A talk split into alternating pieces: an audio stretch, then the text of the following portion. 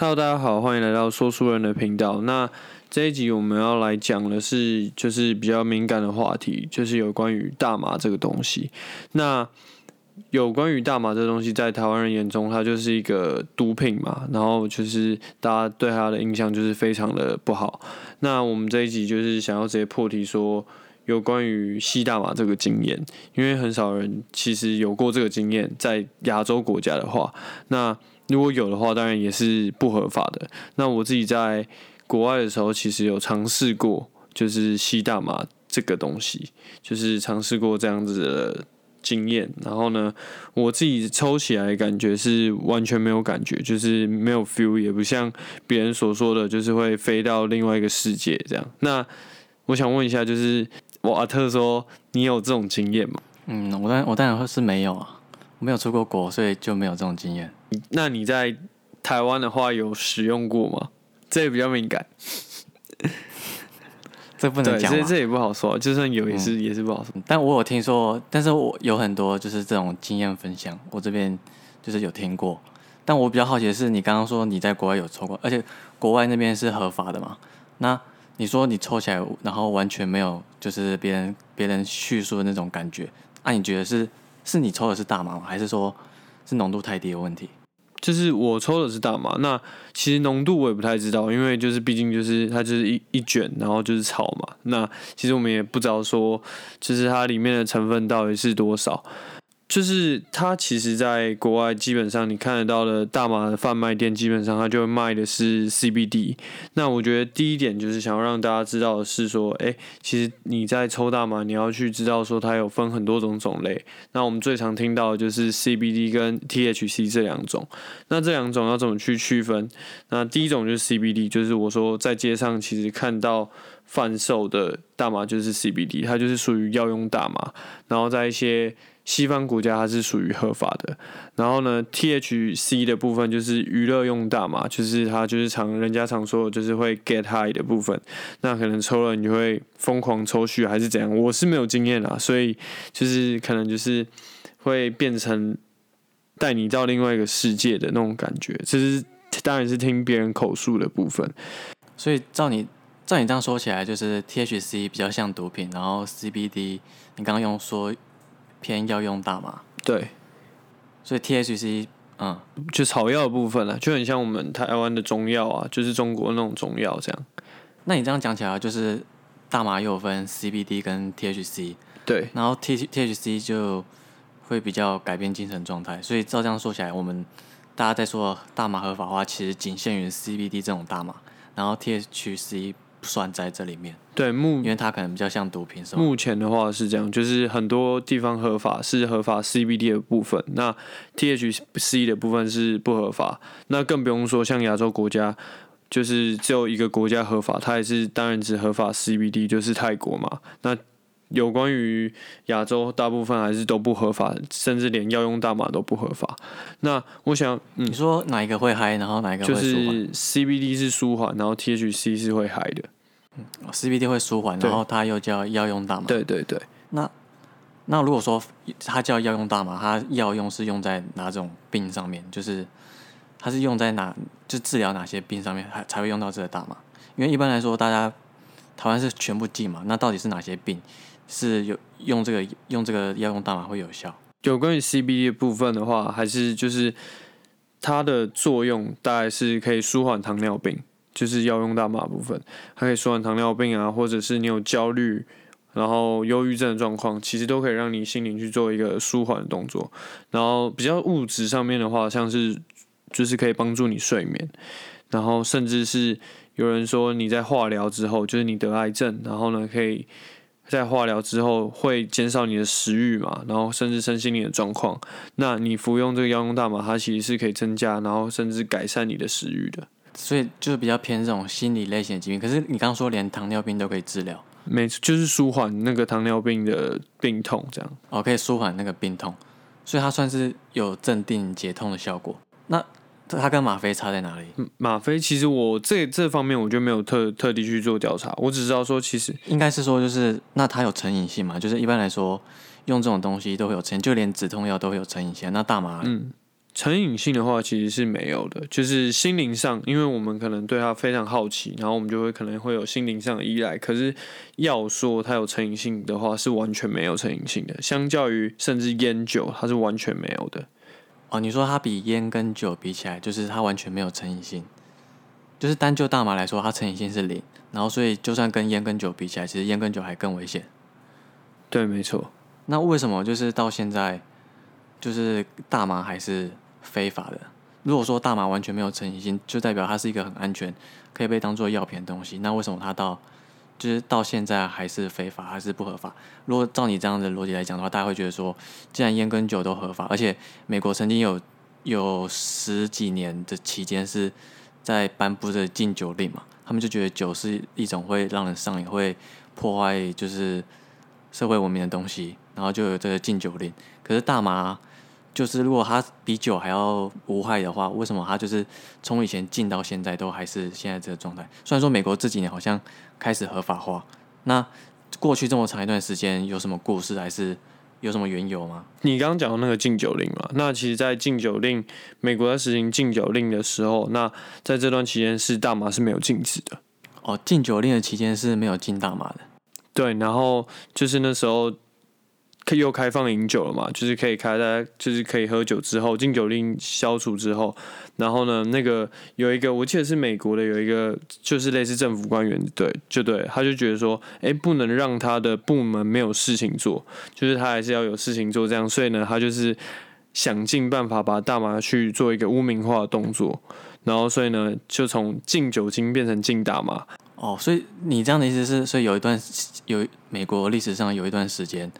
就是大家都在抽大麻，然后没办法喝酒，然后后来禁酒令解除之后，就是变成没有人可以去抽大麻，然后又回去喝酒这样。对，就是为了没事找事做，所以呢，就是颁布这个禁令，然后把所有的犯罪行为，然后就跟大麻去做一个结合，让大麻就是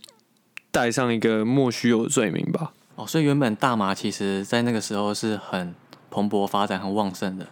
然后突然就被政治上的。利益考量，然后被挂，被被拿去跟这种地下阶层的贫穷人物勾结在一起，然后对，所以这算是一种大型的社会洗脑，这样算是。而且那时候其实还有一个是有关于种族问题，就是白人跟黑人其实一起抽大麻的时候，就是感觉很和平嘛，然后就是一起嗨啊，一起疯狂这样。可是因为就是有些白人就觉得，哎，他不应该跟黑人一起混，就是因为种族歧视的关系，所以就把黑人跟大麻又绑在一起，然后又冠上一个罪名，这样子白人就不会跟黑人混在一起。反正这个就是有关于文化层面的。你刚说这个是真真实实发生过故事，这样？对，这都是以前就是美国一步一步走来，大麻合法不合法到合法的状况，就是一步一步走来的一个步骤过程，这样。所以曾经曾经大麻为白人跟黑人带来种族和谐，对，然后然后又有这种白人至上主义的白人出来破坏这些，然后就用权力去把这个大麻跟黑人种族挂钩起来，然后让大麻变成就是要变成一个社会大众讨厌的东西。没错没错，但是他到近年来就是美国先做这件事情，先让它非法化，然后到近年来又好像又是美国为首优先，就是在世界前端把它做合法。也是跟黑人种族有关系吗？还是就纯粹是因为大家开始重新检视大麻的效用？我觉得是大家就是有认真在检视这个大麻这个东西，然后呢就认为说，哎，它其实是一个纯天然的东西，为什么要去禁止它？我觉得刚刚就是我一直在想，就是要用大麻，因为有提到说就是要用大麻，它可以拿去治疗这种焦虑症啊，或是忧郁症患者，而且好像其实是非常有效，而且重点是它不会有成瘾性，然后。照照我的了解，它是不是也没有什么副作用？因为照一般的忧郁症患者，他们在用这些药物的时候，他们是口服的嘛，然后口服完之后，通常都有一些副作用，可能会嗜睡或者精神状态不稳定。像而且像就是大家都知道很有名的台湾很有名的麻烦人物，他就是之前就是有忧郁症还是躁郁症，然后他就停药之后，就会造成他精神非常不稳定，会做出很多脱序的行为。但是这些脱序的行为不是因为他用大麻，是因为他。有心理疾病，然后他在心理疾病就是从医师那边拿到药去停药之后，才发生这件事情。然后他说他就是因为他就是因为觉得吃药造给他带来的副作用很不舒服，然后他才决定要停药，然后停药之后才发生这些事情。所以其实他脱序行为跟大麻没有关系，是反而是跟这些药，就是传统治疗行为上用的这些药才有关系。所以我就想说，就是那亚洲普遍来说都还在禁，连 CBD 都还在禁，可是其实好像有。一群人，就是尤其是现在心理疾病、文明病越来越多，所以其实有一群人是很需要大麻这种东西存在。可是他们就是，他们就算有有知道这种方式可以可以拯救他，但是他们还是没办法合法去使用它。那你知道台湾到底就是有没有有没有政治人物，或是说有没有有没有协会或是团体在推动这件事情吗？协会，我觉得应该是有特定的组织在推动大麻合法化这个东西，这是一定有，只是说人数上面可能还是不够，然后去说服就是政府官员啊，我觉得这是这方面是比较困难一点的，就说服大众跟就是这种传统的政治体系这些人来说，就是最大的困难点是在哪？是在成瘾性这个问题吗？因为大家还是把大麻归类在毒品来看嘛，嗯。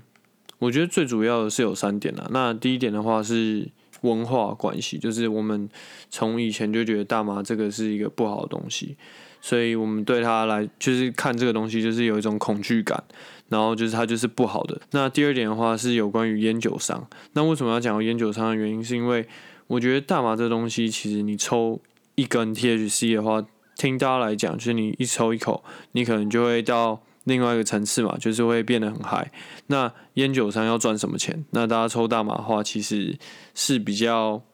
就是优于烟酒这个东西，甚至说伤害的话，烟酒造成的伤害比大麻也是来的高。那烟酒商的立场一定是会眼红的，所以他可能官商勾结部分，然后呢，去让大麻合法化的东西更加困难。那第三点的话就是政治考量。那为什么会说政治考量？就是也是我们刚刚提到第一点，就是文化的关系。如果一个立委或是一个政治人物，他去推动大麻合法化的话，会不会人家都用异用眼光去看他，然后造成他得不到选票？所以你刚刚说的这点，就是有点在讲说，因为因为现在讲一个一种普遍的现象，就是大家都说劣币驱逐良币。你有听过这句话吗？有有有有有，对，就是。有些东西它其实可能可能很好，然后可能比既有市场上面的东西都还要好，但就是因为它太好了，然后会对整个市场的所有竞争者都造成威胁，然后这些原本市场的既得利益者，他们就会一起去排挤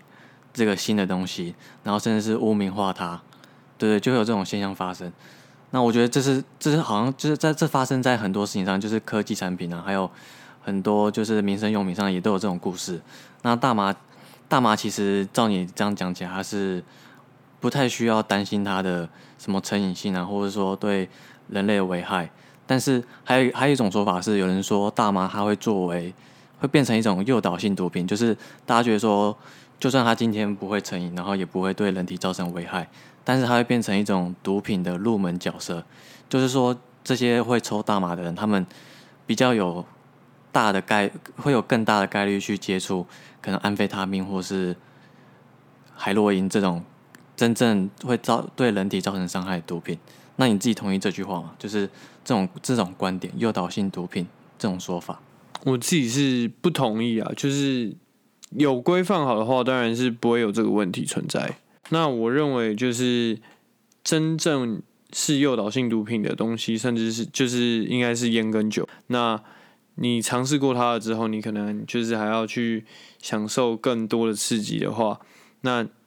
是不是它来的几率会比大麻还要更高？就是列为入门性的毒品这样。哦，你这样讲其实算蛮有道理，而且其实西班牙的历史上有发生过几次就是关于毒品的争论，然后最后呢，其实就是我这边有个故事啊，就是西班牙它后来就变成全世界。我记得没错的话，应该是这样，它就变成全世界第一个毒品合法化、合法化的国家。而且它的毒品里面不只是包括大麻，还包括这种海洛因、然后安非他命、K 他命这种，就是真的会对人体造成危害的毒品。然后为什么他们要把它合法化？就是因为他们政府后来考量说，就是如果就把它当做非法化，它还是会存在，而且是会有一个地下市场，会有个地下社会在。统治这些毒品的来源。那如果今天合法化的话，反而西班牙政府它可以去抽税，然后它可以去管制说哪些人才可以去用这些东西，就不会变成如果它是非法化的话，你就会有一些犯罪集团，他会利用这些毒品去控制未成年的少年，然后去控制他们的行为，然后或是逼他们走上绝路，或者说让这些穷人他们在社会的边缘被这些毒品给利用。可是如果今天合法化的话，反而会。对政府带来可能税收上的好处，还有管理上的好处，也不用再花太多钱去叫警察，然后去维护社会治安这种事情。就总体来说，其实把毒品合法化是可以有效降低整个成本的。就是这是西班牙政府历史上的案件，所以我就觉得，就不管大麻就是是不是毒品，但是我们看待这种东西的立场，好像应该要再更开放一点。那你自己就你自己的立场，你刚刚讲起来可以感觉得到，就是。你觉得大麻应该要重新去审视它的效用，跟审视它到底要怎么归类嘛？那你自己的立场呢？你觉得台湾的大麻到底该不该推动合法？我觉得是应该啊，但目前阶段我自己是觉得蛮困难的。目前我会觉得蛮困难，怎么说？就因为。我刚刚就是讲到说政治考量嘛，我觉得政治考量这是现在既得利益者会思考到的一个因素，最大的因素啦。那如果政治人物他不去推动合法化的话，那根本就也不用说这东西可以在我们手上，然后呢想抽就抽嘛。哦，所以你觉得关键点还是在要有一个政治人物愿意站出来做这件事情？对，或者是说一个声量比较高的人，那他觉得说，哎，抽大麻这是。并不是一件坏事，就是当然是说不合法的地方就不要去尝试做这种违法的事情。那像国外很多地方，然后呢，甚至说有些艺人啊，Lady Gaga，她之前也是有，好像我记得是癫痫的症状，还是说她身体有相关的疾病，然后她就是也承认说她是靠大麻去舒缓她的身体，然后让她更舒服一点。表示表现了说，哎，大麻这东西，它在 CBD 的部分是好的。那 THC 它如果娱乐用的话，那当然是可以去审视它，说，哎，这个东西到底会不会对我们有坏的影响？这样。所以，但所以照你这样讲起来，就算就是好像我们可以导正这个观念之后，但是对于台湾来说，还是偏绝望嘛？因为你觉得说，还是要有一个政治人物愿意去做这件事情，但是。以政治人物的立场来说的话，我们还是要考虑实际上问题。就是以政治人物的立场来说，他今天去挺大麻合法化，就等于他不要选票了，就等于他今天如果说开口说还要大麻合法化，就等于他下一任他就不用选了。因为从现状来看是这样嘛，所以就变成说，就算今天大家都知道大麻对可能忧郁症患者或者对某些患有某些疾病的人来说是可以拯救他们的东西，但是就是因为这种现实层面的考量。我们就是还是要面对这种残酷的事，就算它有帮助，但是就现状来看，大麻就是不肯合法化。那你觉得有你自己有有想过，也有什么方式可以改变这种这种状况吗？在台湾的话，目前就是只能随缘啦，因为大家都看得到说，它其实大麻就是跟犯罪是勾结在一起的嘛，甚至 CBD 这东西，然后就是哎。他马上就会被有拥有这个东西，他就是可能就会被剪掉到调查，然后甚至说他跟谢和弦这个人，然后呢有了一个坏不好的示范，然后呢跟他不好的示范全部都是一个有牵连性的关系。那在我们台湾人的既定印象中，哎，他就是一个不好的东西，所以这个是非常困难要去推行一个合法的动作。哦，对你这样讲去，而且台湾其实大部分。民众里面大部分还是会觉得说，就算今天有人讲出这件事情，他还是会觉得说，哦，那只是一套说法，他没办法完全采信他。即使真的有很多科学研究，因为确实好像也是这样，就真的有很多科学研究是是已经帮大麻重新定位了。但是就这些人来看，他们的成见没办法让他们去信服这些东西。对，就是我觉得是被思想所控制了，就是已经没办法改变他们的思想，不想去。看那些数据或科学，他就觉得说，哦，真的是不好的东西。那所以就这个角度来看，你就会觉得，那你自己的立场会觉得，你会愿意为大麻站出来，然后做出行动，然后支持大麻合法化，还是说你会比较倾向于，哎、我了解它是，就我不排我不排斥它，然后我了解它是有效，它是对社会有帮助的，但是你是偏观望，这两个你会选选哪一个？我自己当然是就是觉得希望它合法化，然后呢，我们也才做这一集 podcast 嘛，就是我们其实我们刚从头到尾就是在讲说，哎、我们希望它合法化这件事情。那至至于说站出来，我自己是蛮不想的，就是觉得说，诶、台湾人对这件事情还是很反感，非常反感的。那其实我以前有一个念头是说，如果台湾在大马是合法化后，我有那种贩售的念头，当然不是现在，现在的话当然是违法，甚至会被关进去嘛。那我自己其实有这种念头，是说哪天真的台湾合法了，我自己是蛮想卖这个东西，卖这样产品的。对，但是那种那种未来可能要很久很久才会到，就对了。对，就到我们这个年纪的人，他去当了政治人物之后，他就推行他合法化，那就是蛮顺利的一个结果。反正我们如果真的，反正至少这期节目我们就是先导正，愿意了解的人，让愿意了解的人才会进来嘛，然后让这些人有办法，哎，清楚的认知到大马跟世界上愿意接接纳大马的社会的他们的观点是什么，我我是什么观点让他们愿意接受大马？对，然后反正我们这集就提供这些资讯。那你刚刚讲到，还是要看政治人物嘛，就是我们看到底看台湾的，呃，政治跟社会到底状况会往哪里走。才会才可以看得出来大麻到底有没有那一天，所以大家就期待一下。那讲到政治人物，你知道有现在台面上有哪些政治人物有在有发表过支持大麻合法化这件事情吗？还是还是还是没有？当然法，当然最近烧在就是议题上在烧的当然是陈柏伟，你说那个要被罢免的吗？望对，对对，就是三 Q 啦，三 Q 陈柏伟啦。那他就是因为挺这个言论，然后也被批斗了嘛。当然，我觉得批不批斗，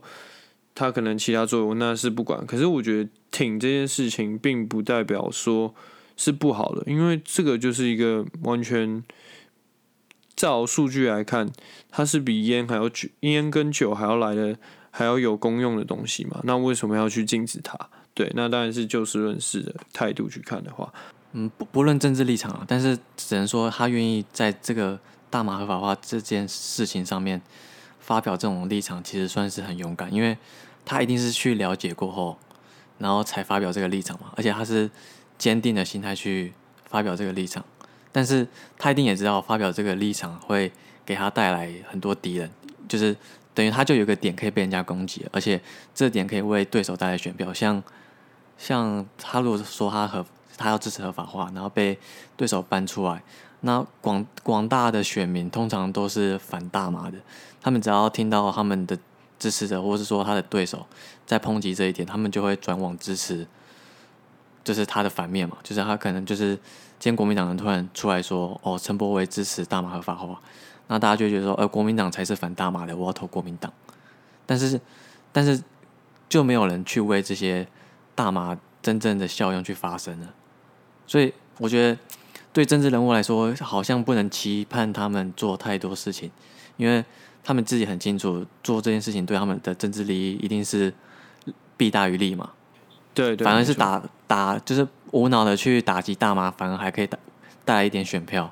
嗯，对我觉得就是这真的还蛮悲哀。听你这样讲起来，哦，对你刚刚讲的这个，其实我还想到一个例外，就是说，如果你今天想要在台湾抽大麻的话，其实有一个办法，就是你爸爸要姓柯。那为什么的话，就是知道人就知道，那不知道人的话，那你可以去查看为什么你爸要姓柯啊，或者是有党证的话，你就是罪行可以轻一点。对，那我们这集就差不多到这边。那至少虽然说没办法给社会带来什么改变，反正就大家知道大麻到底是什么东西。对，就是让大家更了解这个算草药的东西。那有兴趣的各位当然是在国外去尝试。那我们这里在台湾就是不合法，就是不要去违法这样。那我们这集就到这里，谢谢大家。